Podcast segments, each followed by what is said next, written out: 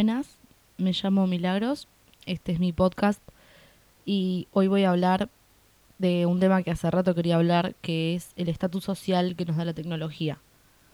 Antes de empezar quería decirles que si quieren sugerir algún tema del que yo hable o, hacer una, una queja o lo que sea, lo pueden hacer en mi Instagram que es hablemos-de-otra-cosa, o sea, hablemos de otra cosa, pero con guiones bajos en el medio.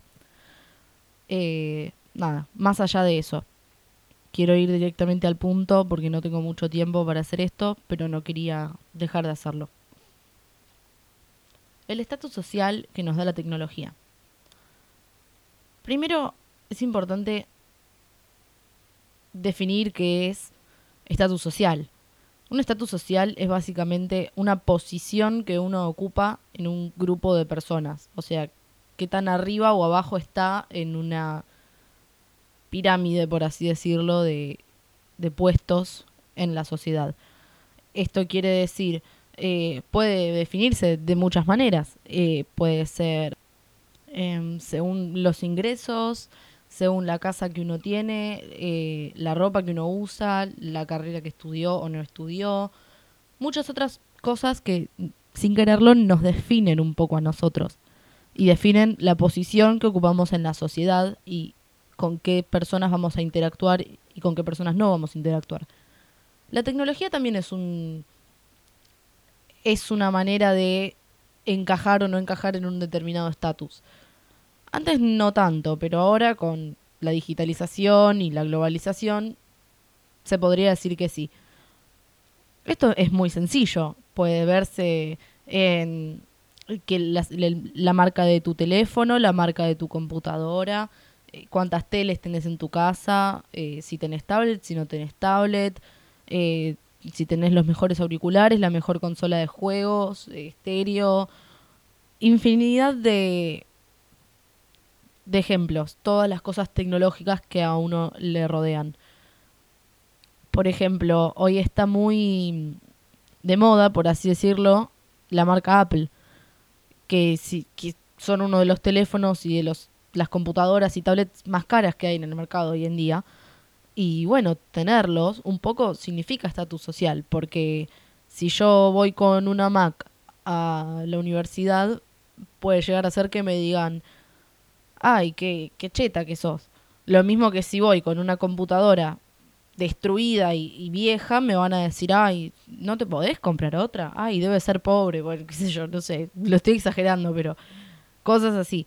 Em, lo mismo con los celulares, que si tenés un iPhone, que si tenés un Samsung, que si tenés un Huawei, que... Eh, parece que nos define la tecnología que elegimos usar.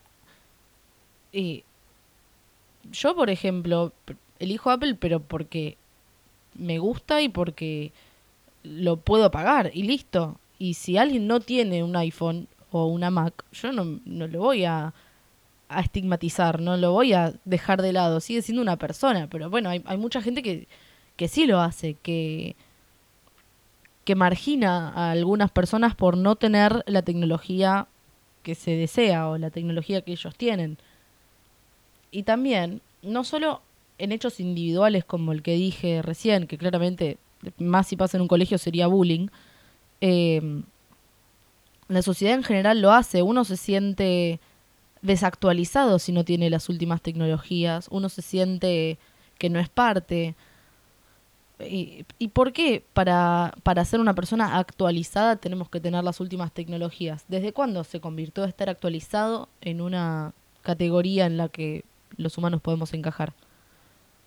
Prácticamente desde que surgió la tecnología accesible para el hombre y mujer promedio de la sociedad, desde que la clase media pudo empezar a acceder a la tecnología de más o menos calidad, empezaron todos estos problemas.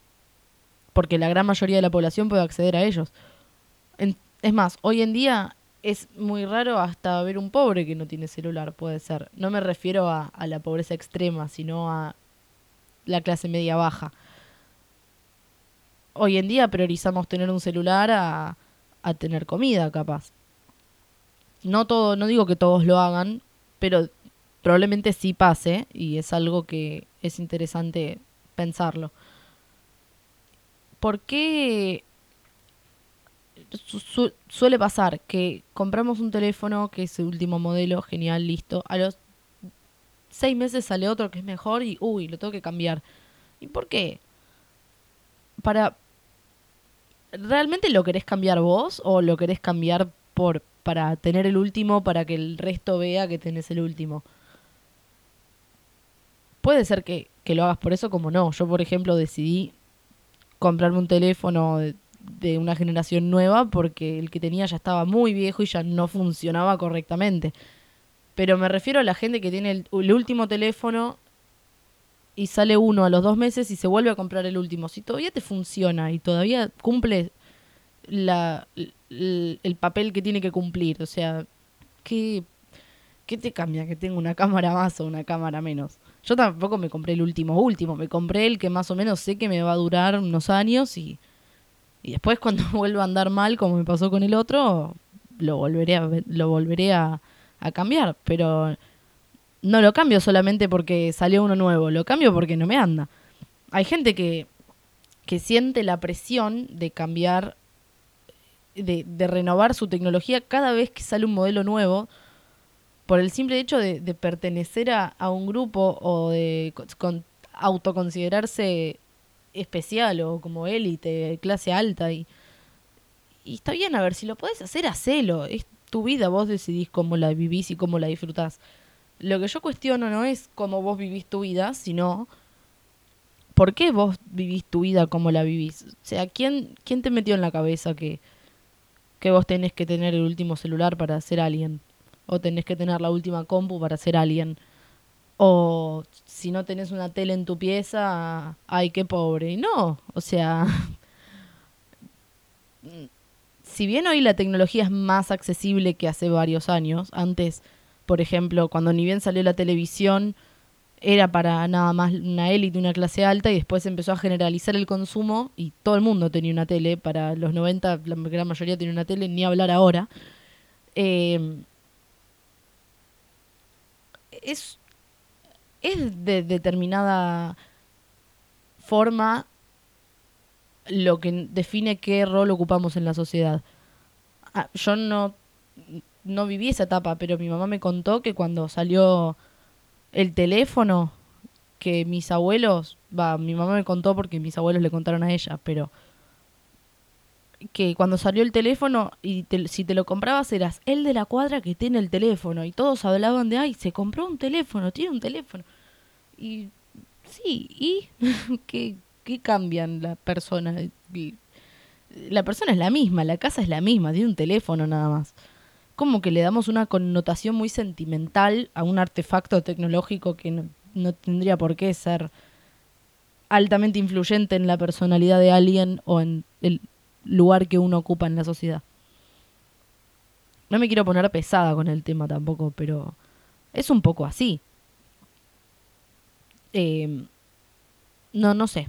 No sé qué, qué más decir. No me quiero poner a, a flashearla ya y decir cualquier cosa, pero probablemente este fue cortito, pero sí me interesaba hablar de esto y no dejarlo pasar porque es un tema que, está bueno hablarlo cada tanto, es importante tenerlo en cuenta, frenar un poquito y,